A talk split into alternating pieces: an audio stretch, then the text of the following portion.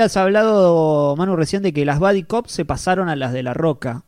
Yo creo que las comedias románticas buenas de en algún entonces se pasaron a un subgénero, un estilo, vanguardia, como se quiera decir, eh, que probablemente sea de los más interesantes o de los que yo ahora recuerde que eh, aparecieron en esta década y antes no, no había tanto registro, que son las Mumblecore. Las películas, eh, películas que pareciera, pareciera que son, que están cerca de, no sé, de, de, de Casabets, porque son películas de dos o tres personajes que, o cuatro o cinco personajes que, bueno, transcurren en una cabaña y toda la comedia surge ahí, parece que es improvisada. Hay un género que le gusta mucho a Tarantino, que es el hangout movie. El hangout. Que en cierto sentido tiene que ver con esto que vos decís, digamos, que es películas de estar. Películas de estar, sí, sí, de, de uno o dos días, Mm, claro. eh, de- de- o de una noche, como va a ser la que voy a mencionar ahora. Eh, podemos mencionar algunas, Drinking Buddies, eh, Cyrus, todas las películas eh, generalmente de Jay Duplass y Mark Duplass.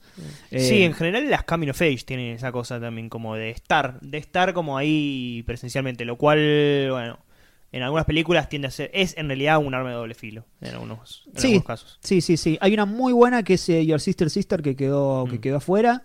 Eh, pero por lo general las, las eh, Mumblecore no son las películas que tienen... eh, me, me da la sensación de que no se traicionan, cosa que a veces sí sucede con la- las películas de la factoría Apatow. Mm. Eh, que bueno, primero vamos para acá y después cuando nos conviene vamos para allá. Eh, O Franceja.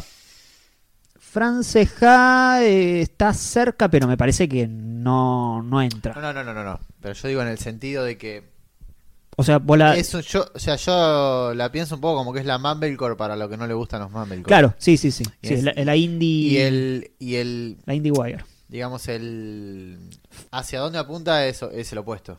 Sí, A eso es lo que me refiero. sí, sí, sí. Sí, están mucho más cerca de personas normales, por así decirlo, el Mumblecore. Y quizás esas películas, como puede ser la que decía Franceja o Lady Bird, quieren parecer, pero bueno, están en un. eh, vemos que están rodeadas de otro. de un quiero ser. Mm. No, no tanto, no, no se siente natural. Claro.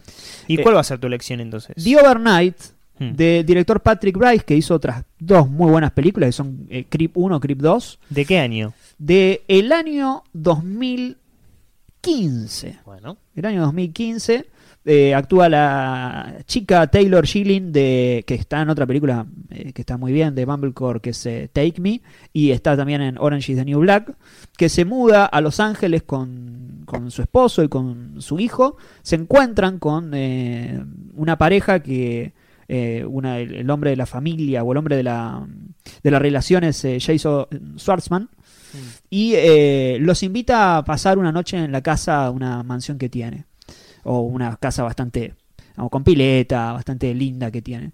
Mm. Y de repente en esa noche les, casi que les propone hacer como un swinger eh, medio raro. O sea, es, uno podría decir que esa noche es todo lo que ellos quieren que sea, pero solamente esa noche. Es algo que solamente vale esa noche. Bueno, vos pasás con este, yo paso con ella, ella pasa con ella, ella- él pasa con él, pasa de todo Mm. en una noche. Y después es, bueno, volvemos a nuestras vidas. Mm. Eh, gran película. Patrick Weiss además es, no sé si, eh, si acá han visto Creep, las dos películas de Creep, pero eh, también Creep creo que era un día, ni siquiera llega un día, es como una tarde. Es una eh, sí, es una tarde, sí, básicamente. en las dos. La 2, sí, pasa que la 2 tiene un epílogo y bueno, Sí, un poquito- sí. es un poquito más eh, abarcativa. Pero sí, son las 12, digamos, en pocos periodos de tiempo. Y son espectaculares. Son muy buenas. Las dos. Muy, muy buenas.